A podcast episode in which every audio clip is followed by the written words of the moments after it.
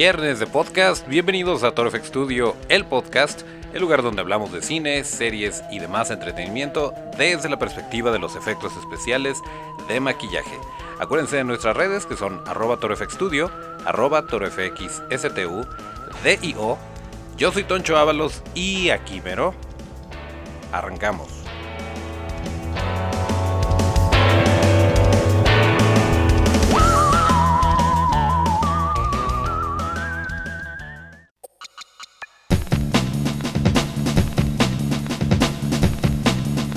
Bien, y ya lo vieron en nuestras múltiples redes sociales, ya se lo habíamos anunciado, así que están completamente al tanto de lo que va a suceder hoy. Tenemos una entrevista muy especial con el señorón Kirk Thatcher. Él es un amigo personal, ese sí. Lo conocimos en 2017 en La Conque, en Querétaro, aunque ya éramos amigos por medio de la bonita red social. Ya habíamos platicado un poco y la verdad es que nos sorprendió muchísimo lo sencillo y lo generoso que es con su tiempo. Se acercó a nuestro stand a saludarnos, a ver lo que estábamos haciendo.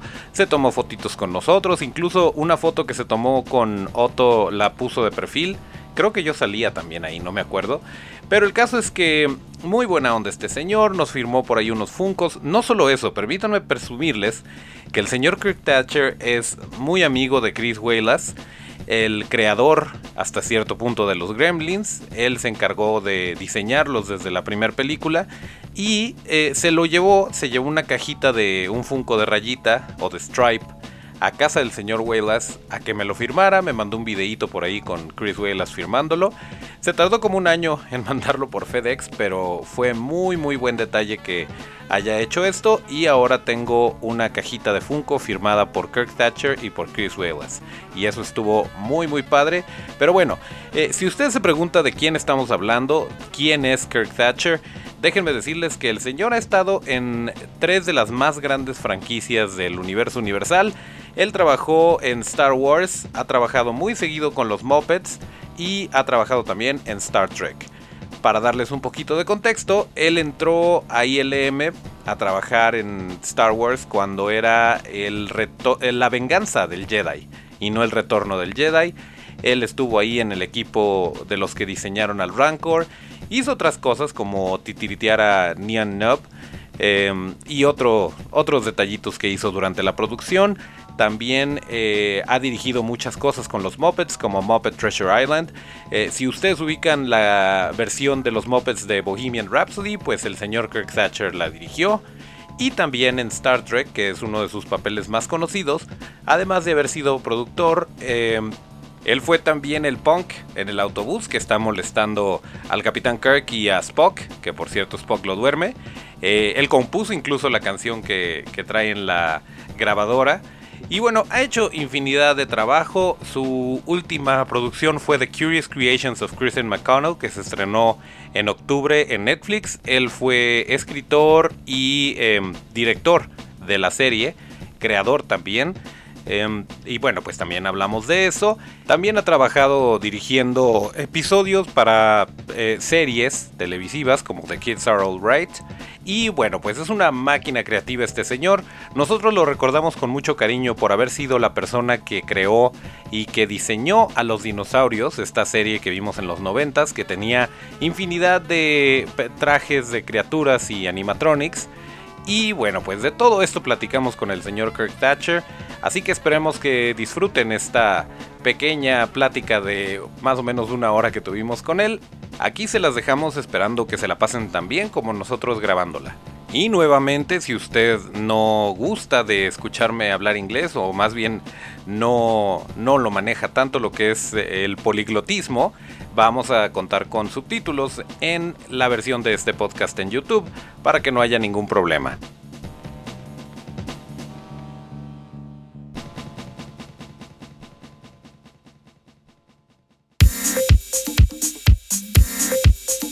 Okay. Well, thanks, Kirk. Thank you. We've been talking about uh, doing this for for a long time, and I'm glad it's finally happening. How are you? I'm good, thank you. Yeah, it's uh, you know, with the language difference, it's hard to find the time. well, I when I went to uh, Querétaro, whatever, where I met you uh, a couple years ago, I was so uh, kind of blown away, amazed at how nice everybody was, and and uh, not that I thought they would be, you know, I mean, I don't really have an opinion of any country until I go there. I mean, I know certain things about it, but not what the culture is like, you know, or what the how the people treat you. And everyone was just amazingly nice and friendly, and just, I mean, I can't think of another country that I visited, and I visited a lot in Europe uh, where everyone was just so friendly. Now, I'm sure part of it was because I was a guest at the convention, but it just seemed like even when we were out at restaurants and people didn't know, you know, who we were or anything, everyone just was seemed incredibly nice and friend, really friendly, and it really, really uh, made an impression on me. So I, I, I will go to conventions anytime in Mexico. You know, th- those were all hired actors. Ah, good they, job. They, yeah. and pretty too. A lot of them were very pretty. all right. Well, enough of the tourist um, tourist perspective. Let's talk about monsters. Yeah, I mean, I'm sure you were uh, a bit surprised about how much we love dinosaurs in oh, Mexico. Absolutely blown away. Maybe that's why I thought everyone was so nice. but yeah, I was shocked. I had no idea. I knew that our dinosaurs had done better in South America than in the U.S. Uh, but yeah, I mean, people were hugging me.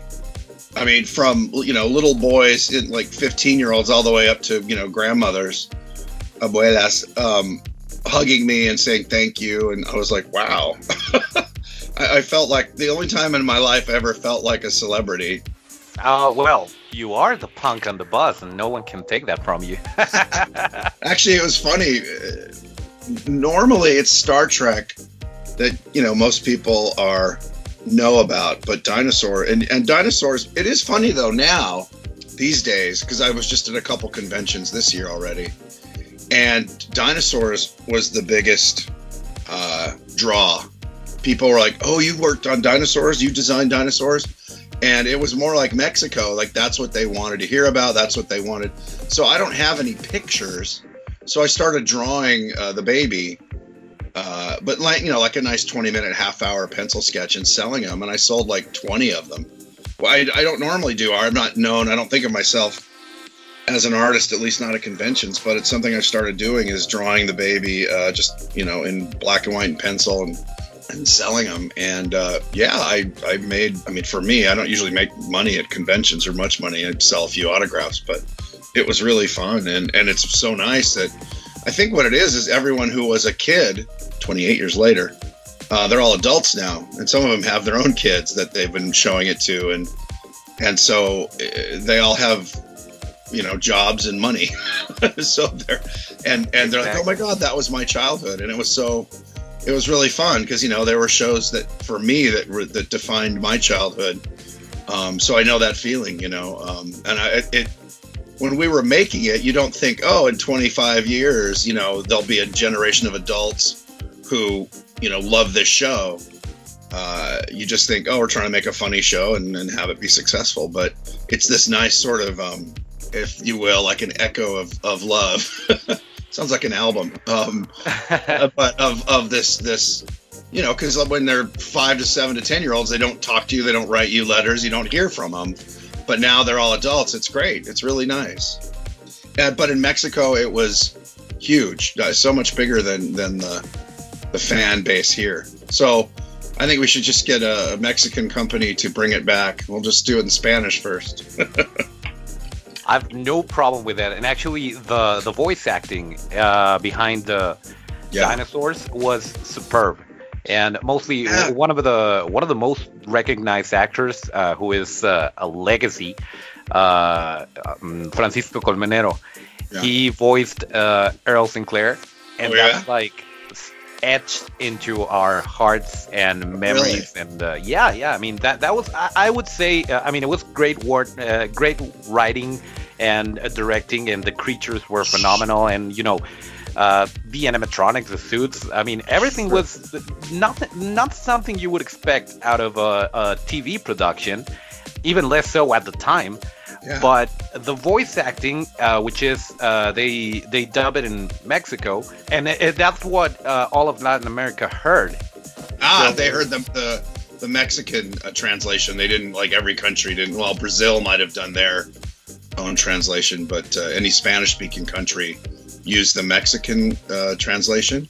Exactly. Oh, that's amazing. Well, I someone showed me a clip in Spanish, and uh, I was surprised. Like they really got the tone right. You know, they didn't change it that much. And Nene Consentido was perfect. I mean, it just sounded like the baby, but in Spanish, not like a completely different voice. Yeah. Yeah. Well, and that's what's fun. You, the voice actors and the translators, can actually make the show funnier. that if you just did a straight translation, you know, it would work, but probably they can even make it funnier. Uh, and so, not only the voice actors, but the people who do the translation, I'm sure if, if I hope, you know, they would have a sense of humor to know how to make a joke work, you know, in, in that language as opposed to just a direct translation. Yep. Well, you wrote the best one, uh, the Food Goes Bad episode. Oh, yeah, yeah. Well, and the way that came about was they were writing all these, um, what would you call it, like moral lessons or kind of political issues, not heavy ones all the time, but it was about something that we do today that, you know, we don't, that sh- maybe should be changed. Like, you know, like throwing your grandmother off a cliff. um, you know, like the, the, and the point was don't don't throw away the elderly. You know, they have wisdom and they're useful. They're not just uh, a drag on society or a burden. And so I said, this is great, but let's just do something about the absurdity of the premise. You know, what the idea that they eat live food and the food is in the refrigerator. Like to me, I just like the silliness of that. And like, well, what if the food in the refrigerator revolts and has a mutiny and takes over the house? And and they just kind of looked at me and they said, okay, that's fun, that's different, you know. So I went off and and wrote it. And then Tim Doyle, who was another writer on the show, he and I put it together and, and co-wrote it. And uh, he actually did the voice of uh, General Chow. Now, what did they call General Chow in in Spanish? You know, that's that's a good question. I I do remember that he had his best friend, like the the Cab- cabbage. Yeah, yeah, and yeah. they just called it uh, repollo, which, which is, is cabbage. cabbage. Yeah, in, in, yes. in English, it was cabby, which is like a nickname for cab. It's just you know like saying you know perro perrito. It's like cabby, just a uh, a diminutive, if you will, or a nickname for cabbage. That was silly, but uh, but he was General Chow, which chow in English is a nickname for food. Right. Like you say chow time, and also it sounds like, you know, uh, it sounds like a Chinese last name, and it also means goodbye. So there's a lot of a lot of funny um, synchronicities with that name. So that's why we named him General Chow. But yeah, I never thought about that. Is was the name a joke in Spanish? You know, that was really fun to write, and and it was very Muppety. Yeah. And that way, it was like silly and had a lot of puppets in it uh, to be the food. And uh, well, you can see my influence because then after dinosaurs, I wrote Muppet Treasure Island, which was, you know, about a bunch of Muppet puppets mutinying on a ship. It's a, it's a, uh, I guess a theme in my work. un tema, un tema en mi trabajo. Was that right? Yeah, perfect. So who came up? Who came up with the with a one million helicopters and a dollar joke. I mean, it's super oh. silly, but it crack, cracks me up every time.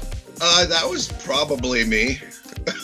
I mean, I, I, I tend to bring the complete absurd to to these things, the the extreme silliness. It's kind of what I love, and why they put me with Tim Doyle, who actually, you know, could concoct a story. Like Monty Python is my jam, as the kids today say. Like the silliness that Monty Python did with what they would do is take a premise, you know, a, an idea that's absurd, but then apply logic to it. So that's what I like to do. Like with uh, food goes bad, take the premise of they have live food in their refrigerator, almost like it's a little zoo. And what if the animals are like prisoners and they revolt and, and you know and stage a coup? And it just, but then apply the logic of if you're stuck in a refrigerator, do you go a little bit insane? and you know, knowing like it's being in a prisoner and you know you're going to be eaten, do you, a you get desperate, but b you go a little crazy, which is why his best friend is a cabbage. Um, right. And so, and then you just kind of take that and then you write it as if it's a real story, you know. Um, so that was the fun uh, entirely of dinosaurs. I mean, when Jim Henson was, when Jim Henson and I started the idea, well, Jim said, I want to do a, a, a show, a sitcom with dinosaurs to illustrate dinosaur thinking or, you know, kind of old, uh, ignorant thinking. You know, it's kind of as a metaphor for today. And, and and funnily enough, with our current president, it's probably more more appropriate or more um, timely than even it was in the 90s. As someone has pointed out, BP Richfield, Earl's boss, it almost directly says things that Donald Trump says now. Have you seen that video? Yeah, yeah, it's, I've seen it. It's ter- It's funny, but it's terrifying. Like, oh my god! Like we were trying to write the worst, most egomaniacal, uh, short-sighted, kind of despot boss, and now our president essentially imitates a lot of that behavior. And even dialogue says similar things. But that was jim's intent was to kind of have fun with and that's what's great about puppets and creatures. You can do metaphors about things that are true in society but nobody gets offended. You know if it's about a bunch of carnivore dinosaurs who don't like the herbivore dinosaurs you know, it can be a, a metaphor for, you know, the conflict in the Middle East or, you know, vegetarians or people who don't like liberals or you can apply any yeah, even yeah, racism and xenophobia. Yes, and, exactly. Yeah. And, yeah. and the coolest thing about it is that they, well, they didn't underestimate the fact that, that they could understand in some level, and right. it, it was brilliant. Well, we never thought of it as a kid show, kind of like the Muppets the Muppet Show was never thought of as a kid show.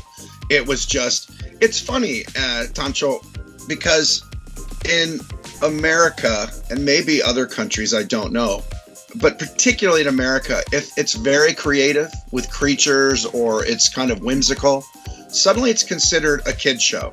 You know, por los niños. It's not not denigrated, but downgraded a bit. It's not, you know, smart. And if you do something like Dinosaurs, which was never conceived as a kid show, it was just a comedy and in a lot of ways very political and very adult in the the ideas we were making fun of or pointing up.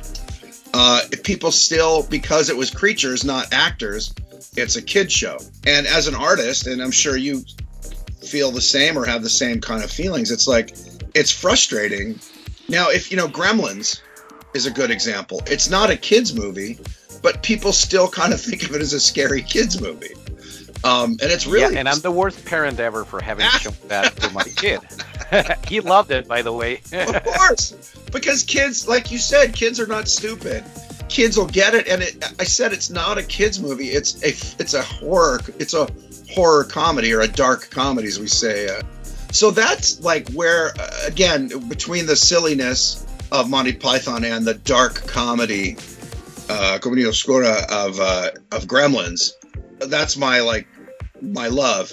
Hellboy had that. We were talking before you started recording about Hellboy, and particularly Guillermo del Toro's uh, Hellboys had that darkness, but that humor. You know, especially a Hellboy two taking that world like that idea of, of particularly with Abe Sapien and his love, you know, his his crush. And and he and Hellboy talking about chicks, you know, chicks, man, they make you crazy and getting drunk.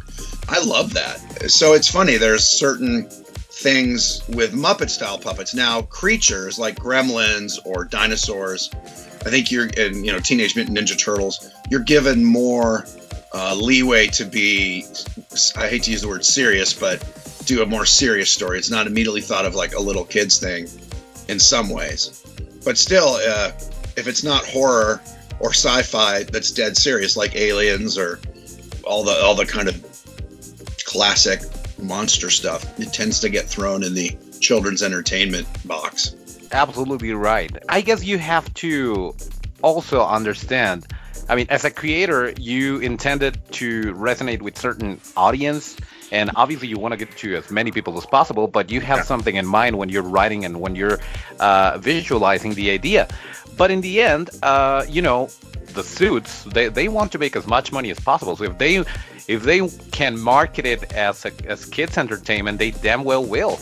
and, well, you know, yeah, that... but in some ways they shoot themselves in the foot because if you're saying it's a kids movie, then you're cutting out.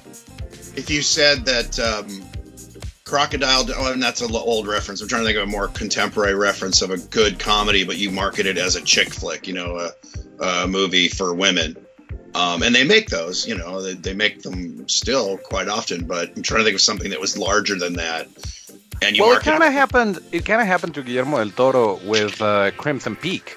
It was marketed as a horror movie mm-hmm. when it was actually a Victorian romance that just so happened to have ghosts. Yeah, it was pretty much a horror movie, though. I mean, it, to me, it felt like a 70s Hammer film. I mean, that's obviously what he was drawing from.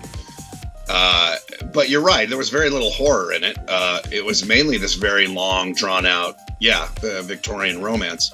It reminded. That's why it reminded me so much of those '70s Hammer films, where just as a kid, you're like, oh, and get to the monsters, get to the ghosts.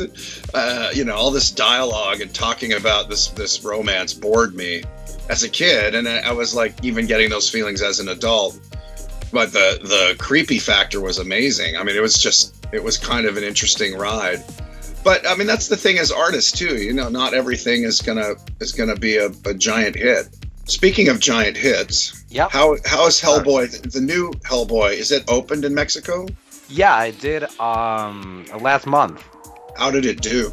I, I, think the general thought is that it was rebooted too soon, and it's a shame because the creatures are beautiful. That's yeah. I David agree. Harbour is great in it, and you know that's sad. Yeah, it's it's interesting.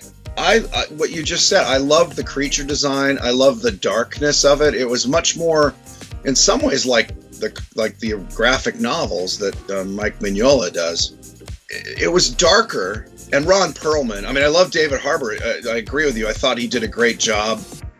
I think that the movie in total lacked some of the heart that Guillermo's versions have and I missed that, and I think it it didn't click with the audience. But I think you're right too. It's sort of like when James Bond went from Sean Connery to um, you know what's his name, uh, Roger Moore. Roger Moore. I think people, you know, it dropped off because people are like, well, that's not James Bond anymore. It's a guy pretending to be James Bond. Uh, but the tones got goofier. If you remember, I, I grew up with those, so the the Roger Moores were funnier, like sillier, more cheeky as the British would say. Um, My favorite is the man with the golden gun. Oh yeah, and that's yeah. I I, I think my favorite because it hit me right at the right age was uh, "Live and Let Die," with that crazy voodoo. Um, you know all the stuff in New Orleans and Jeffrey, Uh, what was his name? Geoffrey Holder as the voodoo, uh, like the voodoo king, and the Paul McCartney song. I, I just love that. But uh, I mean, uh, Man with the Golden Guns. That's got um, Christopher Lee, right? Scaramanga. Exactly. Uh huh. Yeah, yeah. that one. Was, and, and, oh, it's got Hervé Villechaize as the. Uh, I forgot what his character's name was, but uh, I mean, I, that's interesting because it's the it's one of the few other film franchises where they changed the character, and it kept going. It was still successful. They made what three or four Sean Connerys, and then three or four Roger Moores, and then you know uh, Pierce Brosnan and Timothy Dalton and Daniel Craig. They just keep changing Bonds, but people love the franchise, and I think they probably thought, well, let's do that with Hellboy. But I thought David Harbour was a good choice. I actually didn't like um, the guy who played uh, his father, Doctor Broom. Um, I like him as an actor. I just thought he was a little too angry. Uh, yeah, he was too mean. He was like, really? He was that big of a jerk? Because um, the fellow who did it in the first one, uh, uh, what's his name? Uh, he talks like this. John Hurt. Hellboy. um, and the the new uh, Ian McShane is just so mean. So I, I think changing the characters didn't help either. In other words, Hellboy was about the same, but having suddenly his father, Dr. Broom, suddenly be kind of an angry jerk as opposed to more of a fatherly, you know, like Hellboy, be careful. Now he's like, shut up, you jerk, and go kill you. You know, do your job, grow a pair of balls. He's like yelling at him, and I was like, oh, that's. It kind of took some of the, like I said, the heart out of it, which I missed um, because I, I kind of loved that there was this guy who loved Hellboy like a son, and saw through, which is still the story in, in the new movie. You know, he saw through what he was s- supposed to be, which is the, you know, the demon destroyer of Earth, and saw the the humanity in there or the the goodness in him, which is a great story. Yeah, but it's not the same to just say it at the end than right. to actually Ex- exactly. portray it in every in every piece of dialogue and, exactly. and the demeanor and the chemistry between exactly. them. You can tell that Professor Broom, John Hurt, cares about Hellboy yes. without him saying it. Right, and and exactly right. They, it's a it's a cop out at the end to go. I've always loved you, Hellboy, and I believed in you. And you're like, well, you treated him like crap. Um, and and you know that's a common story. A, a, parent, a father, particularly, who's really mean, but you know you find out in the end they did it because they loved you. But I agree, they didn't show it at all. There was no, you know, don't tell me, show me, as they say is the best rule for movies, and exactly. they, they they never showed it. And I think even casting Ian McShane was that guy is not a warm fuzzy guy, and he could probably have played it sweeter. They were probably trying to steer away as much as possible from from the original two movies, and uh, and Mignola it up. yeah, well, maybe. Anyway, I, I agree with you though. I love the look of it. I love the creatures. I thought the creature design, and I love that there were so many yeah, I wish it had been more successful because you know I wonder if that means there'll be no more Hellboy movies. Exactly. I mean, having five uh, Hellboy movies, out of which three or four are, are good, is better than not having any. So, right, right. you know, more power to them. All right, so let's talk about Gremlins. Um, how did that come to be? What? Uh, pretend I don't know anything. Yeah, I yeah. I don't have to pretend. Oh, so mean. Um, well, when I was hired to work at ILM, Chris Walas was going to run the creature shop with Phil Tippett. The two of them were going to kind of co run the uh, Revenge of the Jedi creature shop. So when I went to interview, I met Phil, but I went to lunch with Chris Walas and Ken Ralston. And I really hit it off with them. I got the job. I think they t- called me a week later and said, okay, we're going to hire you. And like three weeks later, I moved up. But in that time, Chris had left to start his own company. At that point, I think just called CWI, Chris Walas Incorporated. So I started working on Jedi, but I stayed friends with Chris because we just had similar sensibilities, and and it turned out he really liked fishing, and I love fishing. So when I wasn't working, which for probably the first year on Jedi I was pretty busy, but after the movie had been shot, and it was post production. We were doing like the Rancor and things that weren't there wasn't this crazy deadlines to get it done. I started hanging out with Chris and we would go fishing, and that's where we really became like really good friends, uh, and just talk about monsters and movies and and and just be silly and stupid together and, and have a laugh. So Jedi finished up, and I was working on like Star Trek two and Star Trek three, just kind of doing odd jobs, creature stuff at ILM and uh, I would go and hang out with Chris on the weekends, and he was getting some smaller movies, and I I sculpted a a, a skinned human. It was a horror film. He needed a skinned human head, like a, a woman's. Uh, the idea was that all the skin had been torn off her her head, and so I made that for him, and and just would help out on the weekends for no money, just you know, like friends making monsters, and uh, pretty much at the end of of that ILM run where there wasn't really much creature stuff going on, he got Gremlins. He said, "Hey, I got this big movie. I'm putting together shop. Uh, you know, do you want to work with me?" I said, "I would love to." And not much is happening at ILM at this point. So this is right. I think around 82, 83. I'd have to look back. But so I went to work with Chris and set up his mold and paint shop. It was amazing. It was a crew of almost all newbies. Uh, I would think there was about four of us who had worked on Jedi. Tony McVey, who sculpted Chris designed and did the little design maquette, but Tony sculpted the gremlin that was used as the master. And then I molded it and and then I designed the paint job and I designed their eyes based on Chris's small. Chris made like a little six inch tall maquette, but it was pretty loose, and the paint job was just kind of rough. So I turned that into a. I, I remember I did four different paint jobs to show to Spielberg and, and Joe Dante.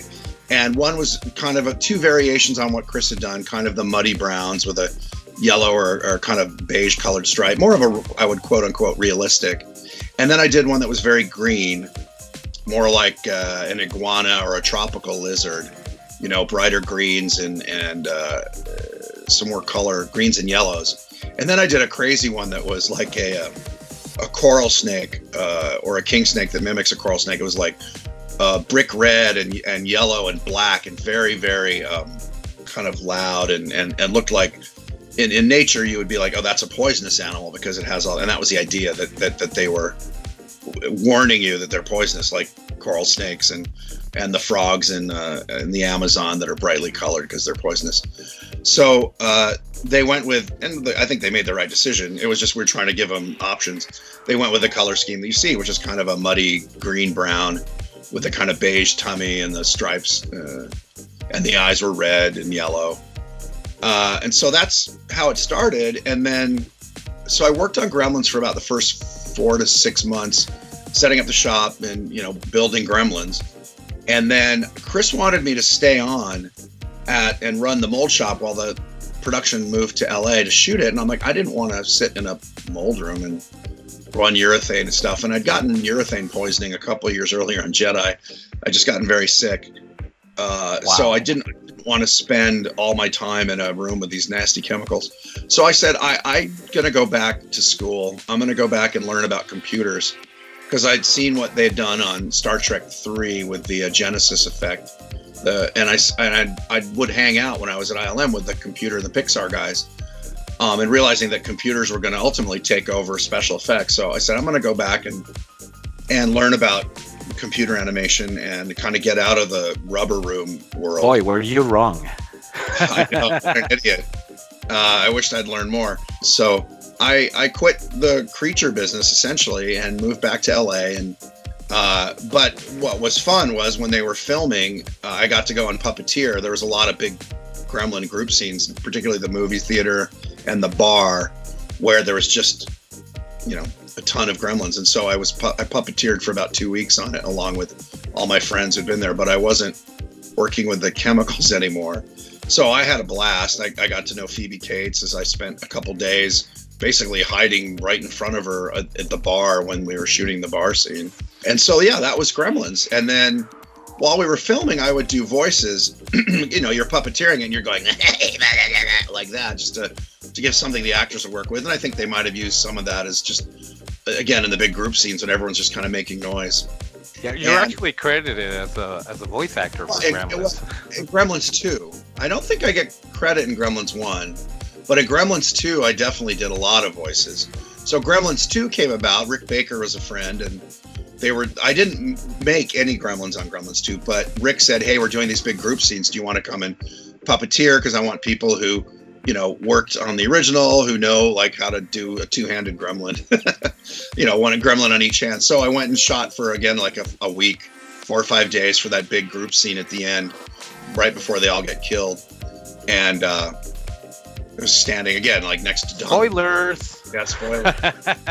Sorry, kids. Um, and uh, and so that was essentially my. And then I did so then on Gremlins 2, once it was wrapped and they're in post production, I went in and it was with uh, Mark Dodson, who did.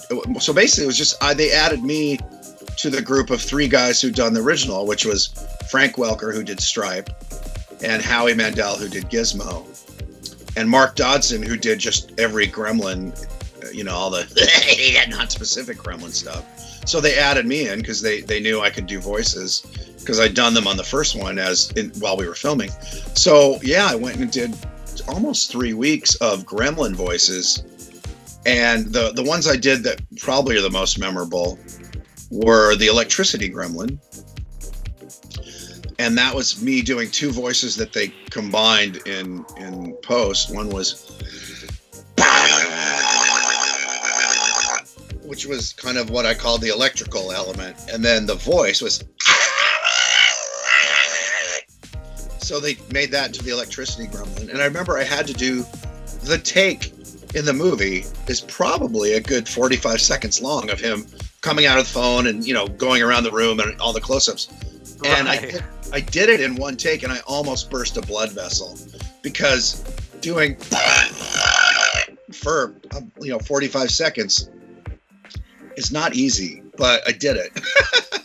and uh, and then I just just did a bunch of oh, what we called gremlin gibberish, you know, like and then and we did a high gremlin, which was more of the screechy like. and then there was the low gremlin, which is like like sounds like Russians, and um, but what was funny was we had to do them in like five languages. We dubbed oh. them because they they didn't want to have them dubbed with the with the lang- with the dialogue. They just wanted to send the gremlins out because they wanted to make sure the gremlins sounded like gremlins. Or whoever did the human actors, they would obviously default to whoever spoke the language. And uh, but the the gremlin stuff we did, so we had to do uh, gremlins, and I think I know we did it in French, Spanish, German, well, English, obviously. We didn't do it in Japanese. It was maybe Italian. It was four or five languages, which was pretty funny. So we do a one language a day. So that was like another week. I think the first week was just doing it all in English, essentially. And then the next two or three days was doing it in the other languages. So that was fun and I learned how to say things in German, like going up and going down in Gizmo Kaka. Awesome. So yeah, so the Gremlins was a good, you know, over the first movie and the second movie. I probably worked on Gremlins movies off and on for what was that like? I think we did Gremlins two in '88 or '89. Probably was either '87 or '89 because I was in New York in 1988 working with Jim Henson on the Jim Henson Hour. Yeah, so that was a blast, and I, I, I love the Gremlins. And Chris Walas and I came up with a great idea for a prequel to show the Gremlins coming over from China in the 1800s, but uh, you know nobody wants to hear from us. I think Chris Columbus has a script, so there might they've been talking about a Gremlins a Gremlins movie, whether it's a prequel or sequel, for years. But I've heard rumblings over at Warner Brothers that they are uh, the Chris Columbus has written a script yeah, there's actually, and we, have talked about that in the podcast, and uh, uh, we're, we're, very excited because it's. Um, I mean, uh, there, there was a what was it, Hollywood Reporter or. Deadline? I, I don't I don't know where the note came been, from. Yeah. But uh, but yeah, there there are talks about about having Gremlins three and and doing it all practical, and if anything, they're going to use the digital effects to make the puppeteers' job easier Right. And uh, right. But, I think that's the best. That's a question I get asked. Do I like practice? I think you know computer effects are bad. I'm like, I think the combination is the best because you get the exactly. best of worlds. You you know, making something look like it's really in the room is a lot of work. Whereas if you can put something in the room but make its eyes or its mouth lip sync better in post, then do both because a it's it always is going to look more real if it's real. But you know, if you, I mean, like uh, where the wild things are was done that way. They had giant suits that walked around and were actually in the environment. And then the faces were animated in post production. So it was because you're never going to get rubber to move that quickly and that exactly without spending a fortune. Because you're basically building giant robots that can do lip sync you know? And and that's expensive. I mean they can do it. If you have one in your movie usually they'll do it. But if you had uh, where wild things are what had seven of them uh, Beautiful movie, by the way. Yeah, stunning, and but because they did it right, they had giant walk around suits with real fur and and everything was there, and the face had you know eyes, but they didn't animate the face. The face was all animated in post, so it was kind of that perfect blend. So yeah, with Gremlins, it'd probably be best to do like yeah, rubber, you know, rubber Gremlins, and and then hide the puppeteers with computers, and then you know if they're running and stuff, do it that way for the things that you can't really do well with a puppet but combine them. And that's the thing now. I mean, with CG, you can scan the actual, or you, you know, you can model it in, in digitally, and then make them print them out. But then your model will actually match what you've sculpted because it was sculpted in digital form, and then you can animate them in a very realistic fashion uh, with the computer. But then for all the stuff where they're in the room, you know, haranguing and, hack, and bothering and attacking people. You can actually have real, you know, gremlins. I think I, I, everyone asks me what do I think about practical effects. I think well, they're sometimes the most practical uh, solution. But I, I think the hybrid is, is always the best because you get the best of both worlds. Those are my thoughts exactly. I'm not against digital, and and I have friends who do beautiful work mm-hmm. uh, digitally. But uh, yeah, the combination is the way to go, definitely. So the the the Gremlins dubbing was that uh, for Gremlins 2 or both of them? When when you the multi-language uh, dubbing? That was just for Gremlins 2. Um, they might have done it for Gremlins 1, but again, I didn't work. I didn't do voices on Gremlins 1 except when we were filming. So yeah, Gremlins, only did it on set. On right? set, yeah, which is how they knew I could do it and why they hired me on Gremlins 2. Beautiful stuff. weird, a weird, a very weird career, but it's never boring. Exactly, and no two jobs are the same. Right, and another thing, I, I don't even know if I get credit on it, but I worked on RoboCop 2. I think I get credit on, on uh, the uh, Ed 2 or not the uh, uh, Cain team. I, I if, did you see RoboCop 2? Of course I did. okay, well, you know the big, you know the big tube where they have uh, Cain's brain and eyeballs and spine floating in the lab before they put it in the robot that becomes Cain. Do you remember that scene? It's like very 50s sci-fi. It's like a, yeah. a glass tube with bubbles in it, and you see the brain and the eyeballs floating in it. I made that. I designed and built that. Wow. And uh, I designed and made the at the end when he pulls like the brain the brain bucket we called it out and smashes it on the ground i built designed and built that so that was two things i did that are not well known also i just somebody was posting about house in the movie i was wondering if it was called casa in uh, in, in Spanish. Um, uh, you know, sometimes they come up with such with such um, crazy uh, titles you know translations like the, right. the, the, movie can be called house and uh right. and, and in spanish it's uh, the crazy adventures of uh right right. uh, or yes knocking on death's door and you're like it's completely different. Yeah, yeah. um but anyway i designed a creature or a bunch of the creatures for house but the most memorable one that they didn't really change at all was big ben who was the uh, zombie uh, military guy. It was an ex a vietnam vet zombie. So there's a bunch of stuff i did that doesn't usually get mentioned, so I'm mentioning it. you know, I appreciate that. So so we can follow more of your work, and uh, and realize that uh, that's sometimes the way it goes. You know, uh, you don't get credit, but you still did it. yeah, yeah. Well, yeah, exactly. Um, and you know, you don't do it for the credit. You do it because it's fun and you're working with exactly. your friends, and and you get paid. That's the good part. and do you do more makeup or creatures or both? You're kind of a one-stop shop. You do a little bit of everything. We try to be a, a one-stop shop. We're actually working on uh, on an animatronic project that's that's been taking forever, but it's finally uh, taking shape. But but yeah, I mean, we, we try. We obviously love creatures, but yeah, yeah. Uh, but yeah, the makeup is a, a, very important part of it. And uh, you, you knew my um, my right hand of doom, uh, Marusen, yeah, and yeah. she's great with beauty makeup or yeah. editorial makeup uh, and also well, makeup effects. I mean, I know America's kind of dominated the film business for a long time, and now China is kicking in. I'm just curious. They were for a while filming a lot of, of uh, U.S. based movies, but down at uh, what is it, Churubusco, uh, in yeah. Mexico. Yeah. Yeah. And then I don't know if the the uh, tax break or the the budgets went. Uh, suddenly they weren't, but uh, because I, there's a great tradition of, of Mexican horror movies from, you know, I remember growing up just seeing about them in famous monsters, you know, mummy movies and vampires and uh, the wrestling movies. Uh, what was the rest? Santos? Was it El Santos? Santo. Santo, yeah. Um, yeah. Santos is a character created by a, a um, cartoonist from Guadalajara, right. which is kind of a parody of El Santo okay. Santos. So it's funny. It's funny that you I've seen that. brought it up. yeah. Yeah. Well, no, I've seen both. I just couldn't remember what the name was. And I like that in Hellboy. Actually, speaking of Hellboy again, the new one, there was a little bit of that with the guy who'd become a a, uh, a luchador. And uh, yeah, I love that. A luchador. Yeah, yeah, and it was great. And then when he took, I thought it was fantastic.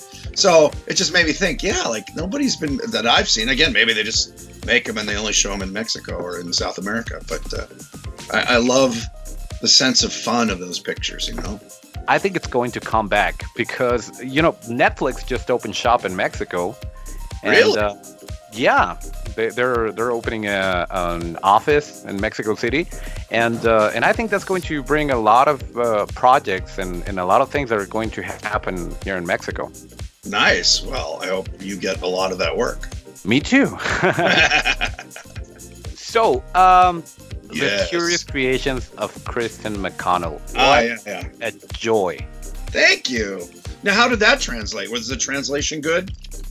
Uh, you know what? The um the in Netflix usually what they what they've been doing is um I mean you're you're looking at House of Cards and it's House of Cards. The show titles are not translated, Right. and uh, and I did see the Curious Creations of Christine McConnell um, dubbed in Spanish because I, I was watching it with my kid Sure. and he loved it. Um, he loves it- Edgar, Oh, good. Well, and it's the funny. dubbing was good.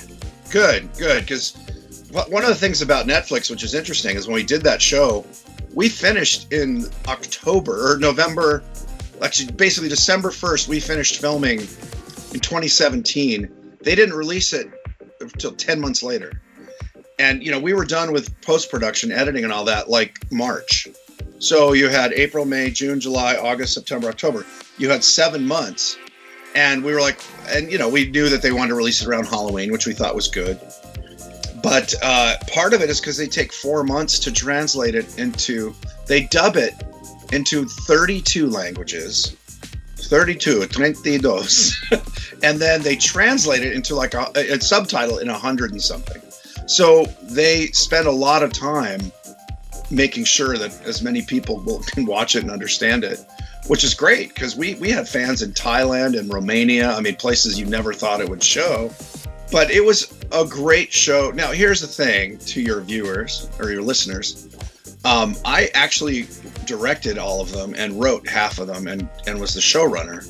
So it was a great job for me uh, because I finally got to do what I always wanted to do is kind of create a show. And I did it with Christine, obviously. She was the star and, and had, you know, 50% or more of the ideas are, are hers and how to and make it. But together we made the show and uh, I, I had a blast. I'm really upset that they're not bringing it back for another season. So, but Edgar, what you brought up, Edgar.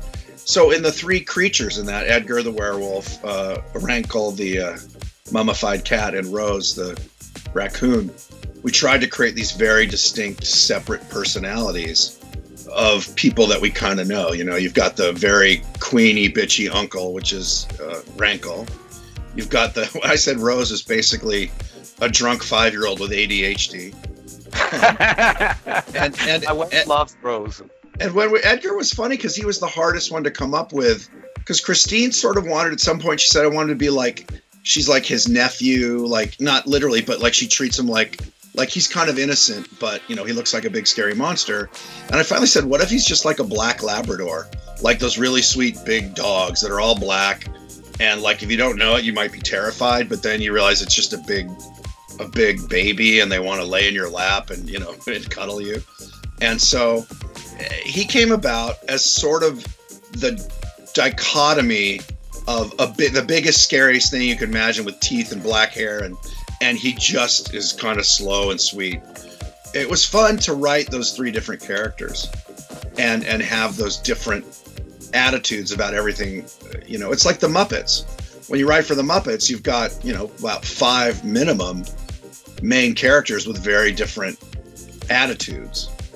So it's fun as a writer because you got to explore these different aspects of human personalities with with these characters. So, uh, and Christine loved it. She was very much on board uh, with what we were doing and, and very involved with it too. I mean, we didn't do anything without working with her, running it by her. Yeah, it was fun. Originally, the show where her evil cousin shows up and tries to kill everybody. Um, it's at one point that was going to be her evil twin. We were going to have her play both roles, but it turned out it would take another like almost two days to shoot because we'd have to shoot everything twice or all the scenes together twice, and and we were going to change Christine's makeup and make her look, you know, like her identical cousin, Right, but meaner. Uh, but meaner. Yeah, but meaner, and we were going to change her hair and everything, but we didn't have the time. So what's interesting, a lot of people don't know, is the the woman who plays her cousin Evie is actually the woman who puppeteers Rose. She does two jobs on the show. She plays the crazy cousin and she's also mainly the the puppeteer and the voice of Rose, the raccoon. Yeah, and, and she is phenomenal. She's so great. Talented. Well, it was funny because she's an actress and a puppeteer. Not a lot of people do both. And when we were we wrote that episode, and, and Netflix said, "Well, you don't have the or our, our producers like you don't have the money to cast. We literally don't have the money to cast another." And we did the show for very little money. We don't have the money to pay an actress to play Evelyn, Evie. And I said, "Well, let's use uh, Colleen. Uh, she's amazing, a great actress. She can play. She's super funny, but can play crazy. I mean, she's just really good." and um, which is why I want. I mean, we basically wrote Rose for her. We, when when we were creating the show, I said, well, there's only one performer I know who can pull this off and make it funny and scary, and that's Colleen Smith. And then, um, so when it came to casting Evie, I said, well, we're already paying Colleen to be there, so let's use her. And what's funny is Netflix, who are like, you don't have the money for it, was like, well, we don't really know her. I'm like, what? you can't say you don't have the money to hire somebody and then say the one person we actually are already paying you can't use. So we, so you know we showed them her uh, reel because she's worked on other shows and stuff and they finally went oh okay. And then they loved her. I mean after they saw what we shot they're like oh my god she's perfect. So that was a great part of it too is casting people i know and love and would always wanted to work with um, because i never worked with uh, colleen or uh, michael who did rankle. I'd never uh, worked with them as puppeteers before. I knew them, I was friends with them because they were they had done puppeteering, but never on anything I'd worked on. And then Drew Massey, who did Edgar, I've worked with and known for years. And what's funny is he talk about range. Drew played Sid the Science Kid, which is a kid's oh. show. And he, he talks like this. He's like, yeah, hey, yeah. Guys. So that's what he's in Sid. And then on Edgar, he's like, all right, well, well you know, I guess. And um, it was funny because uh, again, uh, you know, an actor with an amazing amount of range, but normally he has this. His normal speaking voice is kind of a higher register. Um, so it's fun for him to be this big, kind of slow. All right, I guess, kind of dumb, dumb, you know, dog as opposed to like a hyperactive little kid with lots of ideas. So uh, I think they had fun with it too. Because again, here's the thing: we all get typecast right? We all get typecast as what your job is, what your as an actor, what your range is, especially with a, with your looks. If Drew looks like he's 12 years old, he's he's I think he's 50 now, but he he still looks like he's 28. He's just got a very youthful face. So as an actor, he's not going to get a role like a big meanie or a big, you know, scary creature. But as a puppeteer, you can kind of do anything. So it's fun to stretch your friends as actors to let them do roles they wouldn't normally get as as puppeteers because you can kind of it's it's almost like performing voice but but able to embody any creature that you're put in. So that was fun to uh, to um, kind of stretch people that I've worked with or wanted to work with and then let them do something f- fun for them. And then as at least the English language version people loved it. I mean it's it's we had so much love for that show. I think Christine doubled her uh, Instagram base just on the one season. I think she had. I, think the reason it's not coming back is it's still a niche market. You know, a cooking show or even a dark comedy cooking show. And everybody who saw, I always say, everyone who saw it loved it, but I don't think, according to Netflix, enough people saw it to make them want to do another season. Um, their one question was, "Can you do it for less money?" And we're like, "No, we couldn't even do it for the money you paid us. We, we need." it was we all did it as a labor of love, but you're not getting a second season for that cost you know and so i think that was it too. They just didn't want to spend the money because uh, at the end of the day they just look at it as a cooking show you know or a baking show. And all their other baking shows are basically shot live. There's not scripted. There's no puppets. All that is expensive and most of the time it's like you know four people baking in a kitchen and they just shoot it for a couple days or a day and then that's the episode where we were like three days to shoot one episode. It was more like a traditional, you know, sitcom or, or series. Well, that, that's very sad because it was maybe if you rank it against uh, other types of entertainment, you would see that it's actually very liked and loved and valuable. But yeah, I mean, if, if they're comparing you uh, guys to Nailed It or right. shows like that, you know, it's uh, so much more expensive because it's so much more. But, right, and, right. And that's that. I think was the problem. So I know that uh, they're trying to get it back. In other words, to to to sell it somewhere else. And uh, look, it's great that they gave us a chance and let us make that first season, and, and hopefully someone else will pick it up, uh, some version of it. I mean, again, I'm sure Christine will do other things because people love watching her and seeing what she makes. And uh, you know, hopefully, I could be involved, but you know, we're not uh,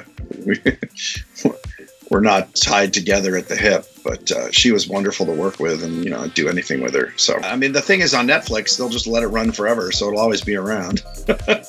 exactly, and and I'm sure if uh, you know someone will be smart enough to pick it up, we'll do it in Mexico. Exactly. Yeah.